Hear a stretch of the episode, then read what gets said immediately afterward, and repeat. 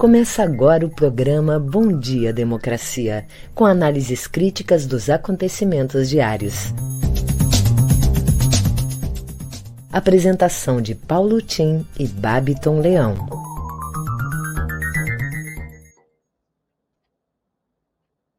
Bom dia, democracia, bom dia, democratas de todos os quadrantes do Brasil Bom dia, companheiros internautas que nos acompanham nessa jornada diária por uma análise crítica das notícias do dia.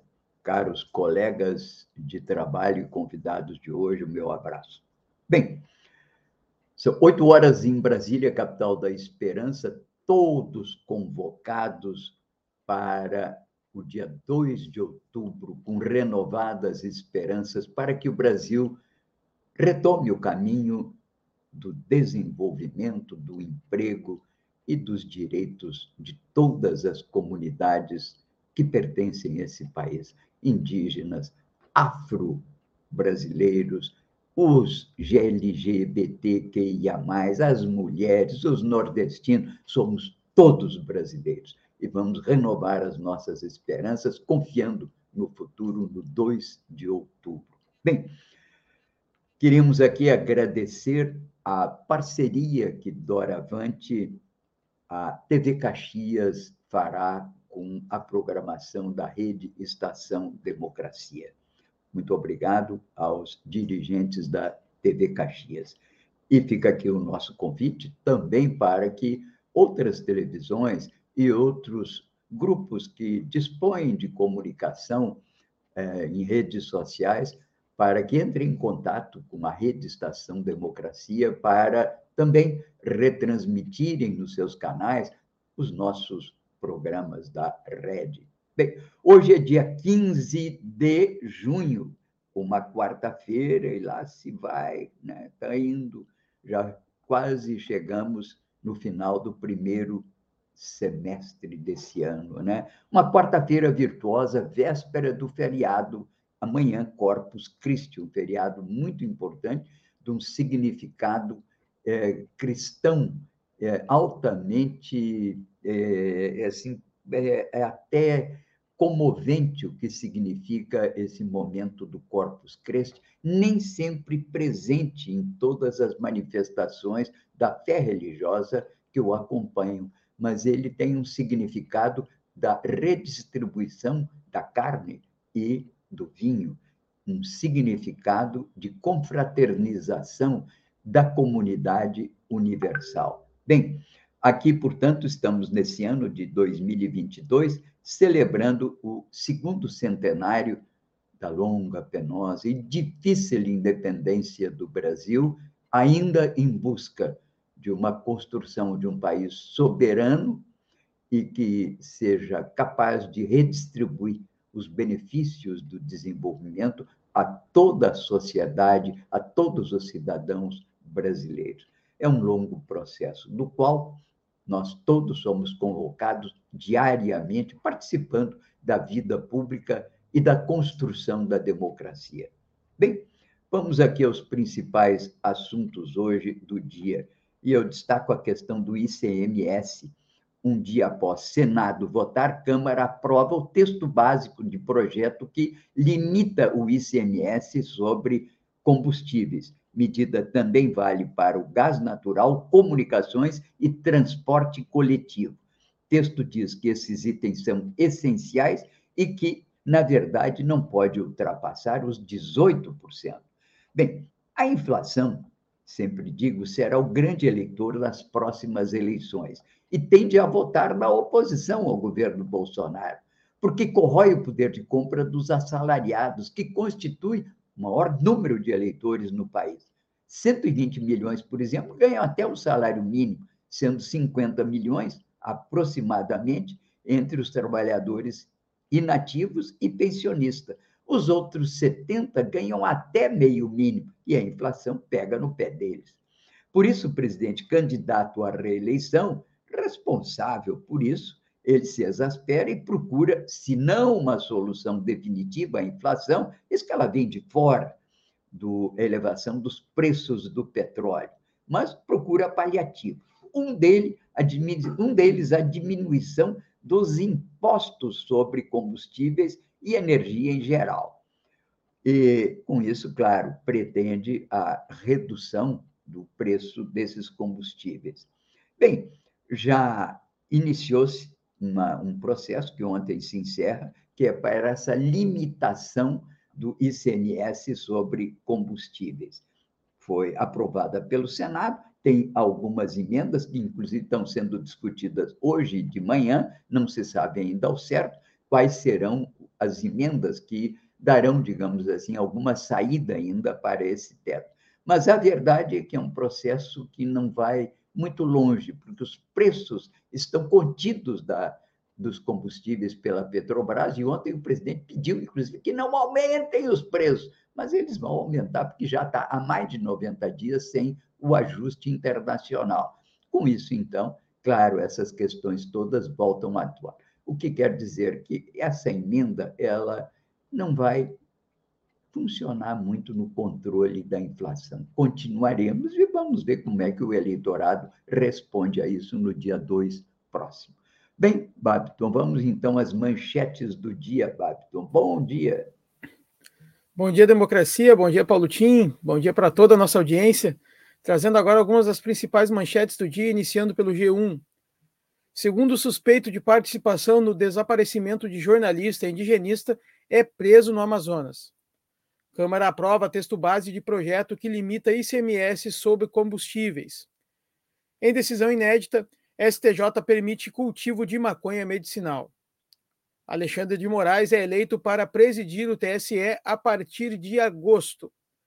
Procuradoria pede que STF declare extinta pena de Daniel Silveira. Carmen Lúcia quer que PGR opine sobre ato de Bolsonaro com foragido Alan dos Santos.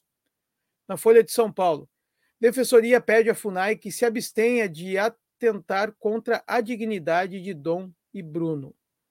Lira afasta aliado de Bolsonaro após STF confirmar cassação do mandato. Na CNN Brasil, Polícia Federal investiga a ligação de Calil com empresários de ônibus de Belo Horizonte. Justiça não vai tolerar que milícias atentem contra a democracia, diz Moraes. No Estadão, sem dinheiro, Bolsonaro usará fundo da Polícia Federal para dar benefício à polícia, a policiais, perdão. Juízes repudiam PEC que dá ao Congresso o poder de anular decisão do STF. Jornal Brasil de Fato. Delegado da Polícia Federal liga bolsonaristas à máfia da Amazonas. Da Amazônia, perdão, mais uma vez. Carla Zambelli é citada. No nosso programa de hoje, desta quarta-feira, 15 de junho, vamos receber o professor, diretor tesoureiro da Durg Sindical, Eduardo Rolim, que vem conversar conosco sobre os 44 anos de ADURGS de luta pela educação pública gratuita e de qualidade para todos e todas. E também o ex-deputado federal e secretário estadual de Movimentos Populares e Mobilização do PSB, que vem o Vicente Celiste, que vem bater um papo com a gente sobre a urgência da construção da unidade dos partidos do campo democrático e popular no Rio Grande do Sul. Em seguidinho eu volto com as notícias locais. É com você, Paulo Tim. Ok. Ontem, aliás, o, a RED, o Comitê em Defesa da Democracia, com a presença de vários intelectuais, o Zorábia, o Fischer, vários intelectuais, fez o lançamento desse manifesto que está à disposição para todos os que quiserem assinar. É um manifesto pela unidade das oposições democrático-populares no pleito de, para governo do Rio Grande do Sul, sem, naturalmente, qualquer inclinação de nomes ou partidos. É um apelo à unidade das oposições. Bem, aqui estamos apresentando o Bom Dia Democracia, um programa da Rede Estação Democracia, com apoio da CUT Rio Grande do Sul, a Durg Sindical e Cressol. Bom Dia Democracia, um contraponto à grande mídia corporativa na defesa da informação independente como um direito da cidadania e da democratização da imprensa nos termos da Carta Mundial da Mídia Livre, assim como outros, vários outros países do mundo já o fazem.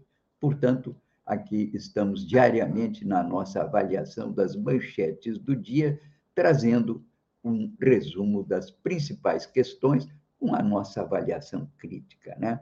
Bem, no resumo das notícias do Globo de hoje, a Polícia Federal diz que prendeu o segundo suspeito pelo desaparecimento de Dom Philips e Bruno Araújo.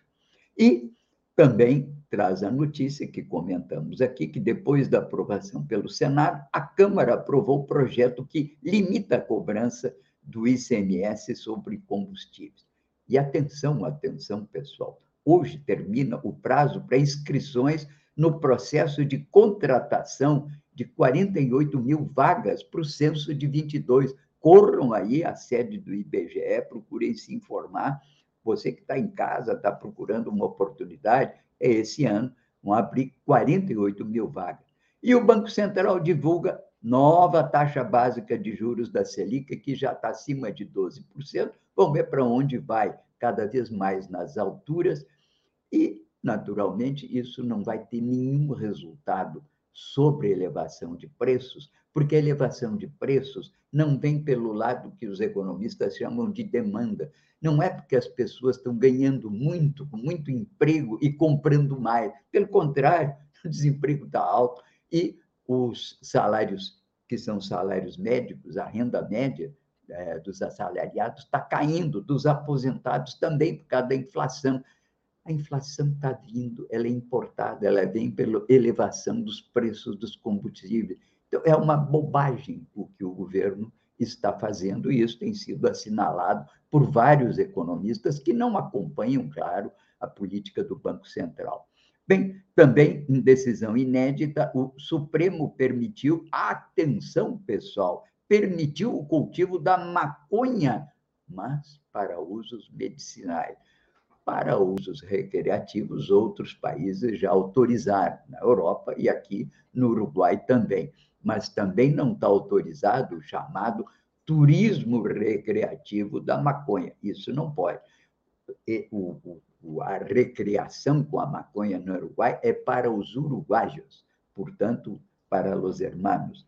Bem, aqui, portanto, uma notícia também de que o Bolsonaro vetou a liberação de bagagem em voos. O veto vai agora para o Congresso Nacional. As empresas estavam, sobretudo as chamadas low cost, são aquelas que tentam cobrar de acordo com o peso que o passageiro carrega.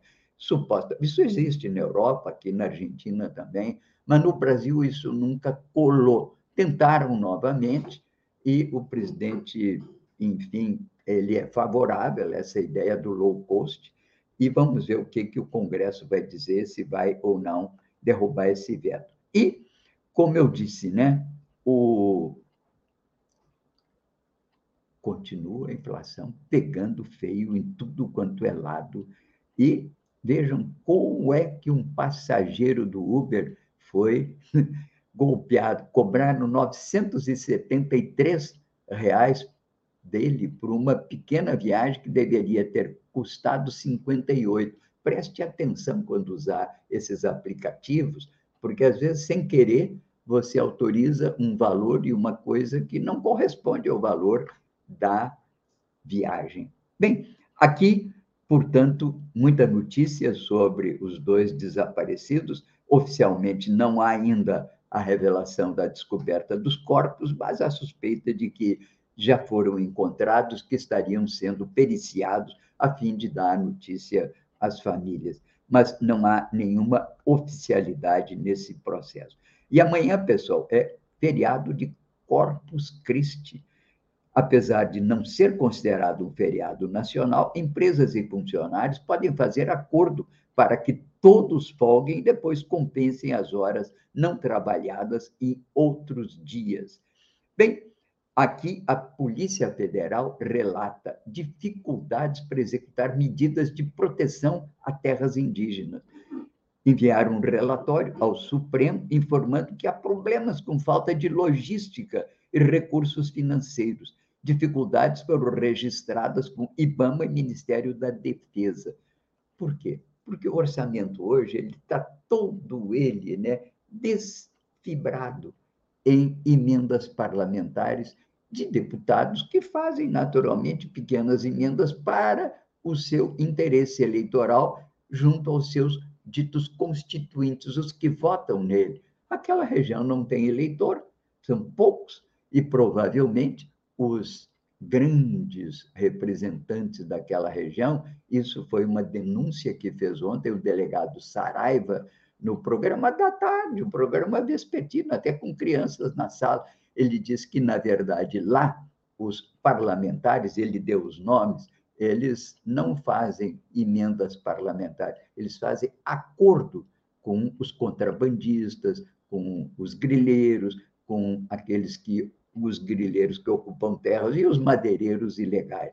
Importante essa denúncia do delegado Saraiva ontem na Globo para todo mundo ver. Bem, Babiton, vamos às notícias locais ver se são um pouquinho mais amenas, né? Mentira. Vamos lá, Paulotinho. Pouco, mas nem tanto. Em Sabatina, Reis defende tratamento precoce e proxolutamida. Lembrando que são as notícias locais aqui do Matinal. Pré-candidato ao governo do Rio Grande do Sul, senador Luiz Carlos Reis, PP, reafirmou sua confiança no uso de remédios sem eficácia contra a Covid-19, como cloroquina e ivermectina, em sabatina UOL Folha realizada ontem. Reis também defendeu a proxolutamida, remédio experimental para câncer testado clandestinamente em pacientes internados com Covid-19 em ao menos 10 hospitais brasileiros. Perguntado se distribuiria ivermectina e cloroquina aos gaúchos para combater a pandemia, o senador disse que há médicos que preconizam o tratamento precoce e que poderá seguir a recomendação deles caso seja eleito. Também deu o exemplo de um dos médicos craques que tem como referência, o endocrinologista, o endocrinologista, perdão, Flávio Cadegiani, aspas. Houve um assassinato de reputação. Esse rapaz criou a proxolutamida e há processos dele registrado nos Estados Unidos, em toda a Europa, na China e na Índia. Aqui no Brasil, criminalizaram ele porque a esquerda e a direita entraram no debate. Criticou o parlamentar errando dados. A droga não foi criada pelo médico brasiliense, mas foi por um, uma farmacêutica chinesa. Sem registros em nenhum país do mundo, por ainda estar em fase experimental, o remédio teve seus testes iniciais para a Covid-19 no Brasil e hoje passa por estudos pagos pela sua fabricante em alguns dos países citados pelo senador. Prefeitura sinaliza com criação de empregos a capacitação para a Vila dos Papeleiros ao revitalizar o quarto distrito. A revitalização do quarto distrito, que gera expectativa no poder público e preocupação nos moradores da região, deverá atender à questão social. A diretora do Planejamento Urbano da Secretaria de Meio Ambiente, Urbanismo e Sustentabilidade, Patrícia Tischopker, sinalizou após uma reunião com empresários que a Prefeitura de Porto Alegre tem a intenção de qualificar profissionalmente a população que vive na Vila dos Papeleiros. Criação de empregos e ações que incentivem a capacitação de áreas relacionadas à reciclagem estariam no escopo da administração pública. No programa, chamado de Mais 4D, estão previstas ações entre a estação rodoviária e a Arena do Grêmio. O projeto é tema de audiência pública da Câmara hoje, a partir das 19 horas, com transmissão via YouTube. Cozinha Solidária abre novo espaço na Zenha. A Cozinha Solidária do Movimento dos Trabalhadores Sem Teto reabre hoje em novo endereço, na Avenida Zenha 608, após ser despejada de um imóvel da região no ano passado. A operação passa a ser realizada na Praça Princesa Isabel, mais por necessidade do que por vontade, segundo o coordenador nacional do MTST, Eduardo Osório, em entrevista ao Jornal do Comércio.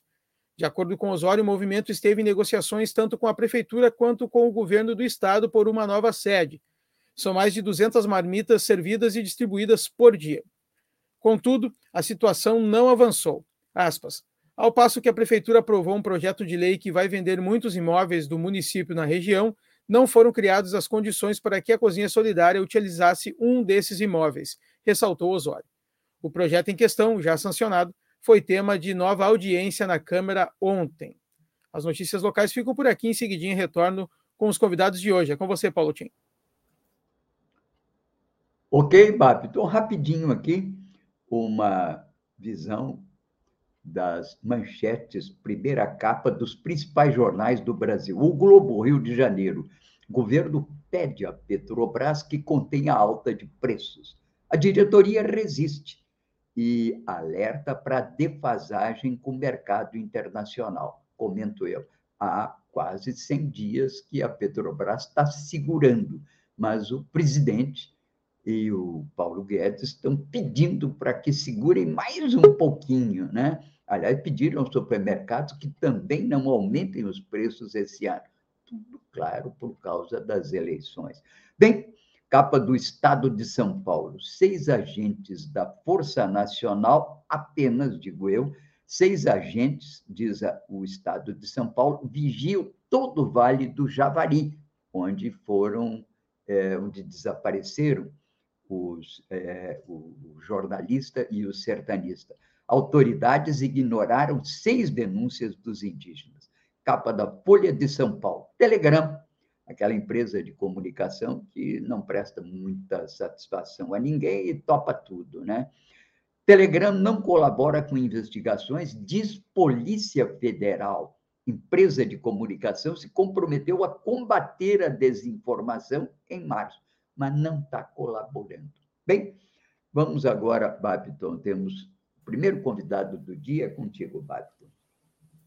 Vamos lá, Paulutinho. Vamos receber agora aqui no Bom Dia Democracia o ex-deputado federal e secretário estadual de Movimentos Populares e Mobilização do PSB, Vicente Celistre. Bom dia, deputado. Seja bem-vindo.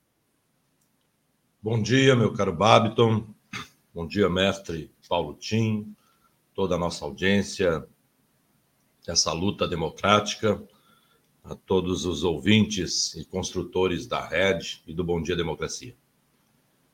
Nós hoje nos dispusemos a aprofundar o que já vemos direto e indiretamente comentando nas últimas semanas sobre a necessidade, e agora reputo como uma urgência, de que as forças populares, os partidos, os movimentos, as lideranças, políticas, culturais, sociais, populares do nosso Estado, de aprofundarmos, rediscutirmos, retomarmos e agilizarmos a unidade das forças populares para a disputa da eleição ao governo e demais cargos aqui no Rio Grande, bem como aqui reproduzir a luta nacional com Lula e Alckmin para que nós consigamos inaugurar e reinaugurar um tempo de democracia, de respeito às instituições,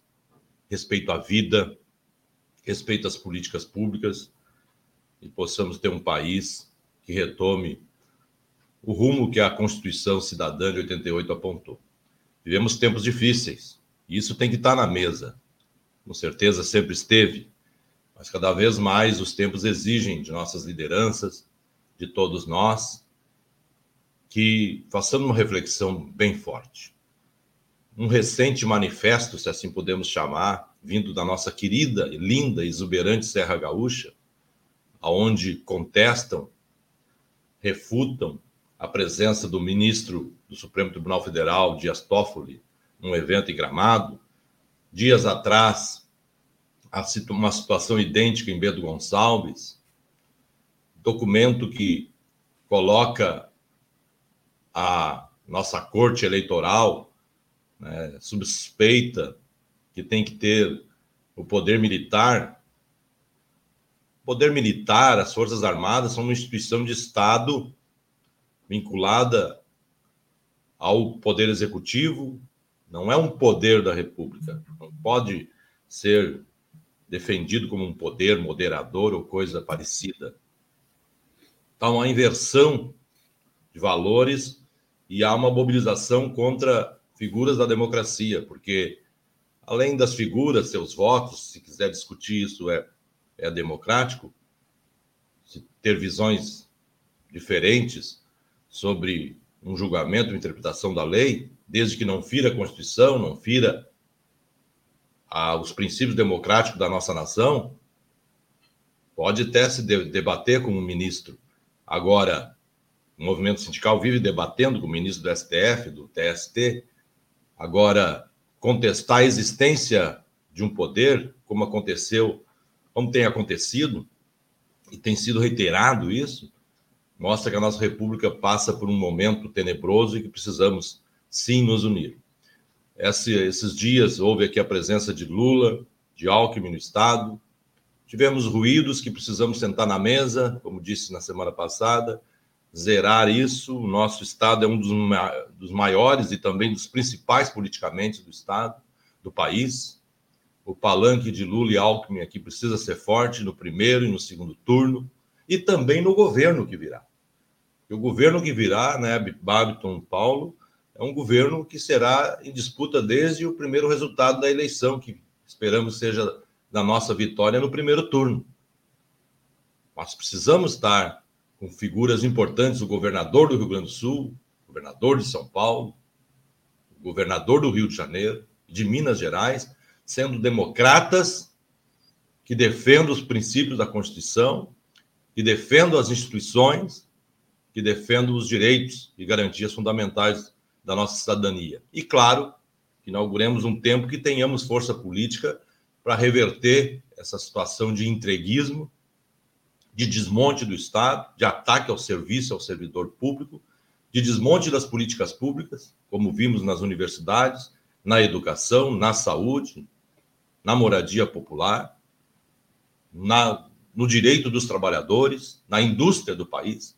É um debate muito importante, tático e estratégico então, nós temos essa semana novas reuniões do Partido Socialista Brasileiro Gaúcho, da federação, liderada pelo PT, com o PCdoB, com o PV, outras forças que dialogam, como a Rede, Solidariedade em relação à coligação nacional, e, demais, e diversas outras lideranças. Né? Quero saudar também, aqui para ir concluindo, Babiton, a live ontem transmitida aqui pela Rede Estação Democracia, e o manifesto, né? ontem ainda recebi do nosso querido companheiro Benedito Tadeu César, nosso professor, mestre, também construtor aqui desse espaço e dessa luta, né? um grande manifesto de diversos artistas renomados do Estado, do país, cineastas, cantores, compositores, uh, homens e mulheres da luta negra, da luta jovem, da luta uh, da comunidade LGBTQIA+, da luta das mulheres, da luta sindical. Dia desses também as centrais se reuniram e apelaram para que as lideranças sentassem. Então, companheiros como Beto Albuquerque, Edgar Preto, Pedro Ruas, grandes companheiros com suas histórias, com a sua história de vida, né, seus partidos, né, que nós avancemos naquilo que antes, recente ou não tão recentemente, possa ter nos distanciado e agora coloquemos o bem maior, que é um futuro para o Rio Grande, para o país, num ambiente democrático, afastando esse risco de autoritarismo, de ataque às instituições, de ataque aos direitos do nosso povo. E mobilizar o povo para construir essa grande vitória do povo gaúcho e do povo brasileiro. Cabe a nós todos trabalharmos isso. Muito obrigado pelo espaço mais uma vez. Grande abraço, um bom dia a todos e a todas. Certo, deputado. Um forte abraço. Até a próxima. Uma, um bom dia, uma ótima semana aí para você. Paulo Tim, retorno com você. Em seguidinha voltamos com o nosso segundo convidado. Perfeito. Aqui complementando as notícias né, da grande mídia, eis aqui o podcast O Assunto da Globo hoje, dedicado à batalha do ICMS. Ontem foi aprovado, depois de também aprovado pelo Senado, esse teto do ICMS. Diz o assunto que, de olho na reeleição há meses, Jair Bolsonaro tenta empurrar para os estados a responsabilidade pela escalada dos preços dos combustíveis. Em sintonia com o presidente, o Congresso Nacional se movimentou para limitar as alíquotas desse, que é o principal imposto brasileiro, ameaçando os governadores com perdas de mais de 100 bilhões de reais. O café da manhã do grupo Folha UOL, no seu podcast, discute a questão das armas. Diz: como atua o lobby das armas de fogo em Brasília? E mostra que o maior grupo armamentista do país faz, escreve as propostas para o legislativo e despacha diretamente do gabinete dos parlamentares. Claro que depois vem a contribuição para as suas candidaturas, o apoio às suas candidaturas. E não é segredo, está lá, é só verificar nos colaboradores quem são aqueles que recebem financiamento da indústria de armas. Essa gente toda acredita que a solução é essa preconizada pelo presidente Bolsonaro, que a arma é a melhor maneira do indivíduo se defender contra a violência contemporânea.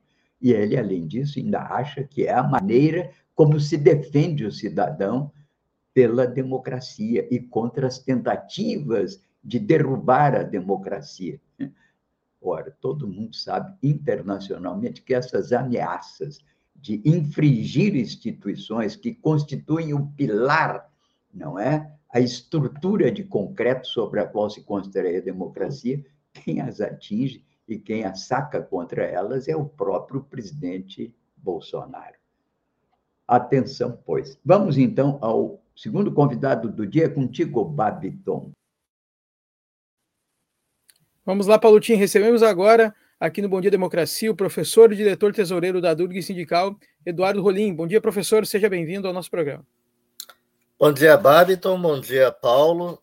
É um prazer enorme estar aqui com vocês hoje, nesse dia 15 de junho, que na realidade precede em dois dias um dia muito importante para o nosso sindicato, para a Durg Sindical, que é o dia do nosso aniversário, sexta-feira, quando completaremos 44 anos de luta.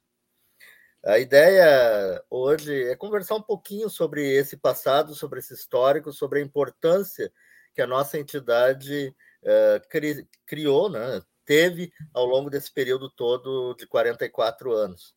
É óbvio que não é uma história construída por uma pessoa, por duas pessoas, mas por milhares é, de, de filiados que transformaram ela de uma pequena associação de professores da Universidade Federal do Rio Grande do Sul é, num dos maiores sindicatos é, de professores federais do país. A Durgs foi fundada no dia 17 de junho de 1978. E se a gente recua no tempo, eu era criança naquela altura lá, Evidentemente, não era filiado ao sindicato, vou ser filiado só lá em 1997, mas em 1978, eh, um grupo de jovens, de pessoas muito corajosas, que eh, tiveram a, a, a, o discernimento de se unir eh, dentro de um movimento que, na realidade, acontecia em todo o país naquela altura, que era o renascimento do movimento docente ao final da ditadura militar. Em 1978, nós ainda vivíamos a ditadura militar, e por isso que eu falo a questão da coragem, a questão da, da, da dificuldade que se tinha no período, porque não era permitido a sindicalização dos servidores públicos. Aliás, isso só vai ser permitido dez anos depois, em 1988. Eh, não era permitido a liberdade de expressão, não era permitido eh, manifestações públicas contrárias ao governo eh, de plantão na época, né? Lembremos que em 1978, o presidente da República ainda era Ernesto Geisel. Uh, Geisel que decretara um ano antes o pacote de abril, fechando o Congresso Nacional, enfim. Mas uh, se é verdade que já vivíamos um certo relaxamento das liberdades, uh, que vai acontecer depois em 79, né, com a lei de anistia, ainda era um período muito sombrio do país. Tanto assim que aqueles 30 e poucos jovens é, que eu vou simbolizar aqui em nome do professor José Fraga Fachel, que foi o nosso primeiro presidente, é, infelizmente já nos deixou, é, é, o único presidente da Adurgs que já nos deixou. Ele, na realidade, dá o nome para o nosso auditório, e em seu nome eu queria saudar todos os fundadores da Adurgs. E a importância de, de ter uma associação, ela se reflete inclusive pelo fato de que eles lançaram um, logo depois, um ano depois, um, um, livro muito importante chamado Os Expurgos na URGS, que mostrava uh, o que, que aconteceu com os professores durante o período da ditadura militar. Esse evento, inclusive, foi lembrado uh, há poucos dias num, numa atividade que nós realizamos uh, na universidade, em função de toda uma discussão que está acontecendo hoje de cassação de dois generais que receberam de uma forma bastante espúria, pelo tipo de vida que tínhamos naquela altura, o título de doutor honoris causa. Então, tanto Ernesto Geisel quanto Arthur da Costa Silva são doutores é, é, honoris causa da Universidade Federal do Rio Grande do Sul, que nós achamos que é uma vergonha para a nossa universidade. E a Durgues publicou naquela altura um livro, porque aqueles autores que fizeram, uh, eu vou homenageá-los em nome da professora Lorena Holtzman, que esses dias fez toda uma, uma lembrança de como é que isso acontece, né? Como é que isso aconteceu. Eles não puderam colocar seus nomes no livro, porque era muito perigoso isso. A Durg esteve junto a parceria com a LPM Editores, que depois, muitos anos depois, eu já tinha a felicidade de ser presidente do sindicato. Nós re, eh, republicamos o livro em 2008, né? É, quando a Durgs completou 30 anos, aí sim com o nome dos autores. Então, era uma pequena associação que depois, alguns anos depois, é, se instalou na Avenida João Pessoa, ali embaixo do, do viaduto, é, embaixo do viaduto, não literalmente falando, né, mas numa casa que fica ao lado do viaduto da João Pessoa, até que em 1995, já maior, já crescido, já num período de redemocratização, ela adquire sua primeira sede própria na Avenida, na Rua Otávio Correia, na Cidade Baixa, para finalmente, em 2016, eh, se instalar onde ela está hoje, na Avenida Barão do Amazonas, 1581. A Durgues ela acompanhou o movimento docente nacional, eh, como eu disse, aquele período dos anos final dos anos 70 foi um período onde se fundou praticamente todas as associações docentes, vejam que o nome não era sindicato, porque era proibido, eh, das grandes universidades brasileiras. A única que foi fundada fora desse período, anteriormente a isso, foi a da Associação de Professores Universitários da Bahia, fundada em 1967, mas ela não pôde existir naquele período. Na realidade, ela vai se constituir mesmo como as outras em 78.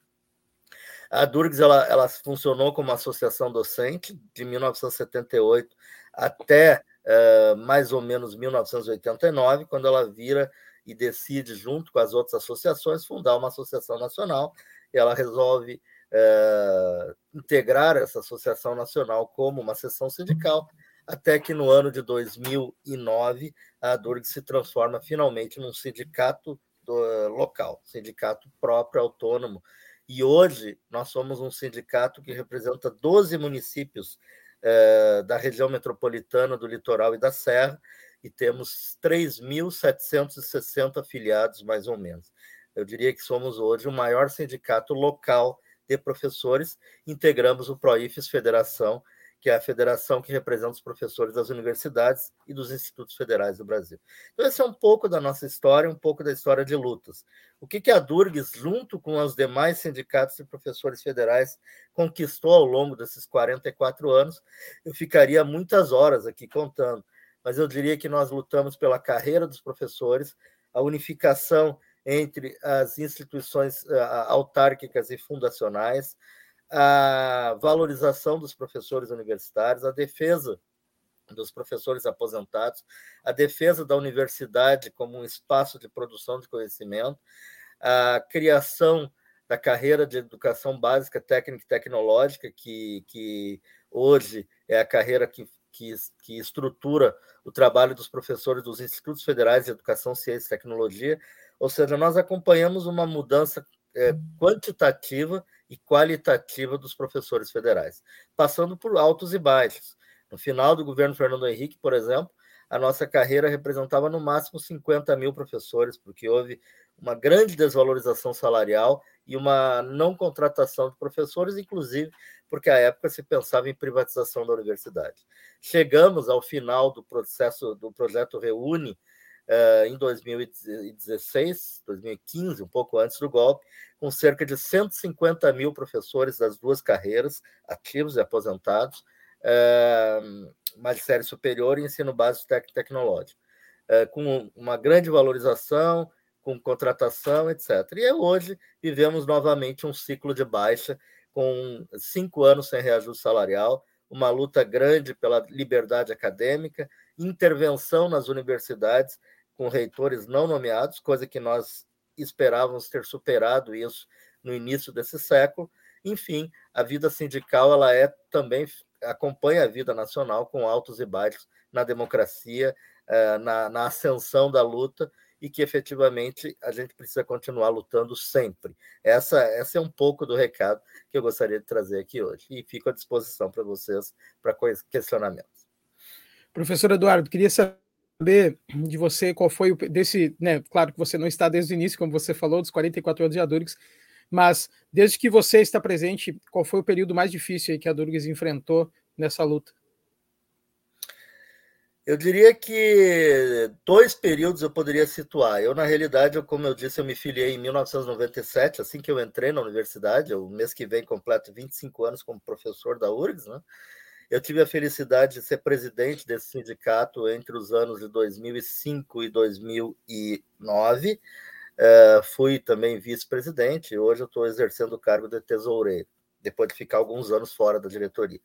Eu diria que dois períodos eu poderia citar como muito difíceis. O período uh, do final dos anos 90, que era uma época que o neoliberalismo graçava no país, e a ideia daquele governo era de transformar nossa carreira uma carreira que fosse baseada em gratificações de desempenho, eu não tenho nada contra avaliar desempenho, muito pelo contrário, nós sempre defendemos e continuamos defendendo processos avaliativos, o mérito do trabalho, a, a, capacidade da gente desenvolver conhecimento e pesquisa, isso tem que, ser, tem que ser efetivamente realizado em produto de relevância social. Agora, naquele momento, a ideia não era avaliar para ver mérito, era avaliar para dividir para impedir que os professores aposentados recebessem reajustes salariais, que, aliás, é o que vai acontecer esse ano, né? Porque se consagrar aquilo que o presidente da República está dizendo, que não vai dar reajuste, sim aumento no vale alimentação, o que é bom para quem é professor ativo, do ponto de vista de que vai ter alguns reais a mais para comprar uh, não só comida, mas os professores aposentados ganharão zero, porque eles não ganham auxílio alimentação. Isso aconteceu exatamente assim em 1998, quando o governo Fernando Henrique criou a gratificação de estímulo à docência, a GED, que era uma gratificação que não avaliava nada, porque 99% dos ativos ganhavam 100% dela, mostrando que é impossível que uma avaliação séria, 99% das pessoas tenham o máximo. A ideia não era avaliar nada, era simplesmente fazer com que os aposentados ganhassem menos. Foi um período de divisão da categoria, foi um período de desvalorização salarial foi um período, inclusive, que se falava em privatizar a universidade. Eh, um segundo momento que eu diria que é muito difícil foi o momento de 2016, depois do golpe, quando eh, foi imposta, quase que mano militar, a emenda constitucional 95. Eu estava lá na Praça dos Três Poderes, no dia que foi votada a emenda constitucional 95, né? E fomos expulsos da praça com gás lacrimogêneo, com militares, com cães, etc. O que mostra, de certa maneira, como eu disse, que os ciclos uh, se repetem. Essa emenda constitucional 95 ainda teremos muito para falar sobre ela, porque ela vai destruir o serviço público se nós não revogarmos ela em breve período de tempo. Então, eu diria assim, Babiton, que esses dois momentos uh, eu poderia situar como os dois mais difíceis nesse período todo. Agora dificulta muito também o período que estão passando, né, professor? Bom, eu quero parabenizar aqui também a Durgs nesses 44 anos, né? E se acho, você falou ali que ficaria horas e horas falando, né, sobre todos os feitos aí que a Durgs atingiu. Mas se você puder destacar um que mais lhe guardou na lembrança, assim, nesses 44 anos, seria legal a gente saber. Eu diria que o principal fato a gente eh, destacar é a união da categoria dos professores universitários que fez criar uma entidade que tem hoje uma força considerável, tanto do ponto de vista material, que nos permite uh, apoiar iniciativas como essa, né? como o Paulo falou agora há pouco, quando citou os parceiros, citou a Durg Sindical entre eles, uh, permite que a gente possa fazer muitas ações solidárias. Nos últimos dois, três anos, durante a pandemia, nós conseguimos apoiar com perto de um milhão de reais ações solidárias, tanto de, de doação de cesta de alimentos, junto com a Central Única dos Trabalhadores, quanto com é, compra de materiais e insumos para que as universidades pudessem ajudar na pandemia, quanto também permite que esse sindicato tenha capacidade de propor, tenha capacidade de lutar, tenha capacidade de uh, defender os professores. Então, eu diria que a principal coisa a comemorar é a própria existência do sindicato e a sua capacidade de ação, que ela é devida única e exclusivamente à vontade política dos professores da URGS, hoje não mais apenas da URGS, mas da URGS, da Universidade Federal de Ciências da Saúde de Porto Alegre, dos Institutos Federais do Rio Grande do Sul e Sul-Rio Grandense, nos seus campi que fazem parte da nossa base, nos 12 municípios. Essa unidade e essa força que vem dela, eu diria que é a principal coisa que nós temos a comemorar. As questões materiais, elas são advindas aí. A luta e a unidade, para mim, é a questão principal. Certo, professor Eduardo, a gente agradece muito pela sua participação nesta quarta-feira aqui conosco. Desejo um bom dia, uma ótima semana e até uma próxima. Muito obrigado, estou sempre à disposição e a Durgs também está sempre à disposição do povo gaúcho nas lutas que, que vão continuar daqui para frente. Certo, um ótimo dia, professor. Paulo Tim, volto com você. Ok, o Rolim, é, me sinto muito gratificado pela sua presença aqui da Durgues, né? Eu sou professor aposentado da Universidade de Brasília, né? E procuro devolver tudo aquilo que a sociedade me deu, porque eu sou oriundo de escola pública, né? Desde o grupo escolar Cícero Barreto, lá em Santa Maria, onde tive as minhas primeiras letras, depois aqui em Porto Alegre, no Julinho, depois Universidade do Rio Grande do Sul, enfim, é, devo toda a minha formação à universidade pública. E como aposentado, procuro aqui, modesta e humildemente, retribuir tudo aquilo que me foi dado pela população brasileira, né, na forma desse meu trabalho voluntário aqui no Comitê em Defesa da Democracia, que faço diariamente com muito orgulho a propósito, né? E, aliás, convido meus companheiros, colegas, professores universitários aposentados para se incorporarem também nas fileiras do trabalho voluntário em vários campos, não necessariamente nesse campo de comunicação ou da luta política, mas nas áreas sociais, nas áreas culturais. Entende? Nós temos uma obrigação de devolver à sociedade, até o último dia de vida, aquilo que a sociedade nos propicia, garantindo uma aposentadoria para nós, universitários, é, relativamente confortável. Portanto, nesse dia, que é o Dia Mundial da Luta não é contra a violência sobre idosos, nós devemos lembrar também que os idosos devem dar sua contribuição à sociedade até o último dia de vida, não ficar acomodado em casa o esforço de construção de uma sociedade fraterna exige que, até o último dia, sejamos capazes de devolver à sociedade o que ela nos deu. Parabéns. E lembro também, você acabou de falar muito, né, no, na ditadura e naqueles anos difíceis que nós enfrentamos, né, o Rolim. E você tem razão, né? Mas não tem razão o presidente Bolsonaro e seus seguidores que vivem falando em liberdade, vivem falando em democracia e defendem o regime militar. Entende que tivemos entre 64 e 85, não tinha nenhuma liberdade pública, liberdades pessoais eram limitadas pelo AI-5 e que não havia democracia, pelo contrário, várias vezes o Congresso foi fechado, mandatos foram cassados, as prefeituras e governos não elegiam seus governadores, não tinha eleição, não tinha democracia. E esses cínicos vêm falar em defesa da democracia e liberdade. Eles são cínicos, são mentirosos, estão enrolando, e alguém tem que dizer isso. Eu acho que esse ano eleitoral nós temos que dizer, estão mentindo e envolvendo as pessoas com falsas consignas que não correspondem à realidade querem reescrever a história dizendo que o período militar foi um período de democracia. Não foi, e nem de liberdade. E nem eles o serão se chegarem às últimas consequências do que pretendem. Bem, é um desabafo que a gente tem direito, nós que estamos beirando os 80 anos, temos direito de fazer, porque é uma indignação que a gente fica diante dessas mentiras e propaladas hoje por altas autoridades entende, do país, no Congresso, em órgãos públicos, entre os militares, lamentável. Eu sou, aliás, filho de família militar, tenho grande orgulho disso.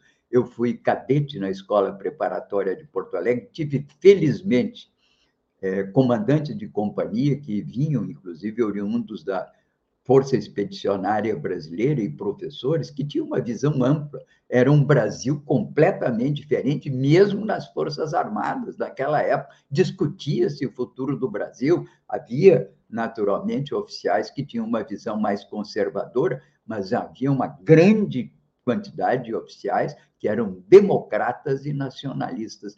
Essa atitude agora do ministro da Defesa se dirigir ao Supremo eh, Superior Tribunal Eleitoral dizendo que não está sendo prestigiado.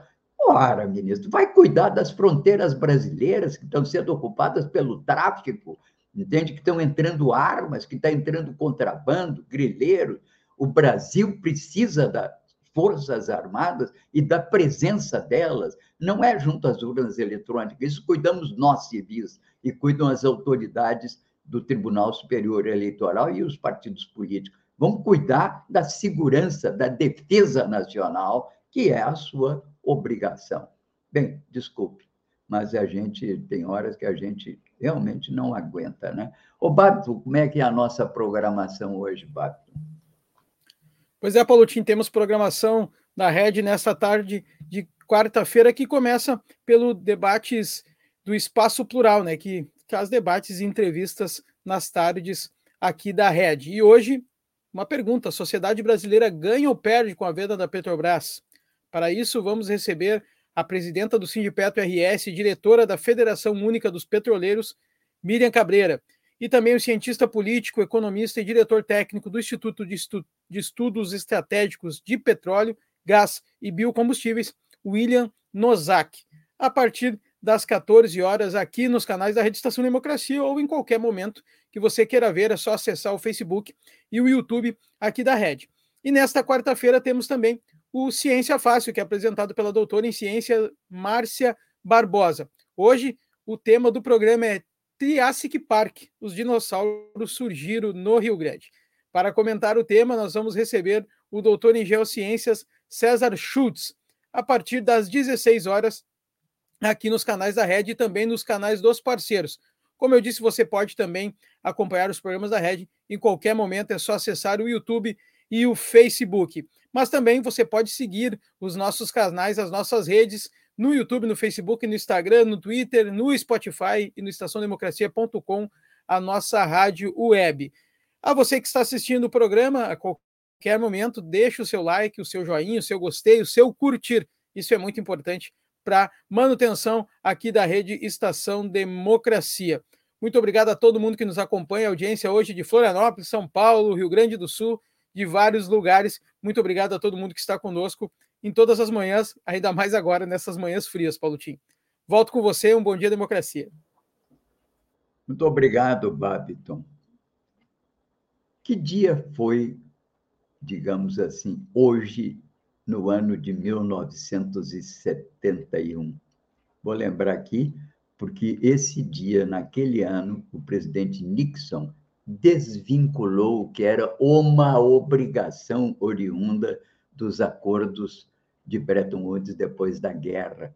Ele desvinculou o dólar do ouro, transformou, na verdade, o dólar num papel lambuzado de tinta no qual se diz que aquilo vale um dólar, dois dólares, cem dólares, mas que não tem qualquer lastro. E aí iniciou-se uma derrama de dólares no mundo inteiro e se converteu o dólar dessa maneira, sem lastro, numa moeda universal que é emitida por um país e que cria, portanto, um poder de compra inusitado. Eles emitem para o mundo inteiro. E o dólar, então, cumpre uma função que é de fazer as trocas entre as mercadorias, é um denominador comum usado e foi quase que compulsório, criou, inclusive, uma comunidade é, internacional em torno do dólar e também é reserva de valor, as pessoas guardam em dólar. Nós, por exemplo, temos 350 bilhões de dólares aplicados no Tesouro Americano. Sabem o que isso significa? Significa que o governo brasileiro colocou títulos seus, paga sobre esses títulos hoje em torno de 15% ao ano de juros, para poder botar uma reserva de valor em dólar lá junto ao Tesouro Americano. Ora, isso aí deu aos Estados Unidos um poder imenso e que ele faz hoje com um instrumento, inclusive, de controle político, de poder e de efetivo controle político, fazendo, inclusive, com que lá pelas tantas congele todas as reservas em dólares de países que não se comportarem com as cartilhas do consenso de Washington. Tudo isso começou em 1971, depois foi somando, somando, somando outras medidas que converteram um pedaço de papel numa moeda internacional. Essa é uma das razões hoje que temos um conflito entre Estados Unidos e dito bloco ocidental e outras muitas nações do mundo, inclusive as 140 que foram contra das Nações Unidas as sanções à Rússia em decorrência da guerra na Ucrânia. Portanto, nós estamos diante de uma situação que é, na verdade, não é uma contestação aos americanos ou ao governo, é uma contestação esse poder do dólar, que é um instrumento através do qual os Estados Unidos ganham unilateralmente um poder de compra e de domínio sobre o mundo que não lhe corresponde, porque aquilo é apenas um pedaço de papel escrito, vale isso. Hoje, os países no mundo inteiro estão saindo da esfera do dólar e estão formando reservas em outras cestas de produtos, entre elas o euro, também a moeda chinesa. O Brasil, com seu eurozinho, com seu realzinho, ainda não tem um lugar dessa cesta, mas poderá tê-lo se tiver uma moeda forte, uma economia forte, um governo com soberania e com um país em desenvolvimento. Bom, vamos ficando hoje por aqui. Muita coisa. É, passo a vocês na newsletter um conjunto de artigos muito interessantes da mídia, até da mídia corporativa, sobretudo do Álvaro Costa e Silva, chamado Liberdade Fardada. Mostra que o presidente e o vice-general vão às eleições, diz o Álvaro Costa e Silva, vão às eleições com as mãos sujas do sangue de Dom e Bruno, e inclusive também o ministro da Defesa. Bem, Ficamos aqui, agradeço a todos os que participaram, acompanhando a nossa programação de hoje. Amanhã não faremos o programa, porque é Corpus Christi, voltamos na sexta-feira. Vamos fazer aqui também uma pausa. Agradeço ao Celistre e ao Eduardo Rolim, da Durgs, pela presença como convidados nossos hoje. Aí, Babito, um grande abraço para ti, obrigado pela colaboração sempre. Grato aqui, Gilmar, que está hoje aqui conosco na técnica, nos dando um suporte. E voltamos na sexta-feira com Bom Dia Democracia. Completamos dois anos de pandemia e estamos a cada dia mais próximos de controlar esse vírus que abalou todo o planeta e tirou a vida de milhões de pessoas. Mas ainda é cedo para virarmos a página da Covid, mesmo que tenhamos vontade porque, apesar de termos vencido muitas batalhas, a guerra ainda continua. A flexibilização dos protocolos de segurança é o tema mais discutido do momento e por isso é importante fazer algumas considerações. Todos os estudos sérios confirmam que o uso de máscaras reduz drasticamente a chance de contágio. E essa realidade não muda em um cenário onde os casos estão diminuindo. Isso quer dizer que, ao escolher usar a máscara, a gente segue mais protegido e protegendo a todos. Em diversas regiões do país, já não é mais obrigatório o uso da máscara, mas é óbvio que escolher se manter protegido é uma opção inteligente. Afinal, qual o prejuízo de usar a máscara por mais um tempo? Nenhum. E os riscos? Apesar de menores do que nos períodos de pico, eles ainda existem. Então a lógica deve ser respeitada quando formos tomar essa decisão. O espaço é fechado ou tem muita gente ao redor? Use a máscara. Vamos também seguir os protocolos e sim, estar com a vacina em dia. Em breve vamos colher os frutos da nossa escolha e a segurança sempre é a melhor opção. Portal da Vacina é o Brasil todo conectado para pôr um fim na pandemia.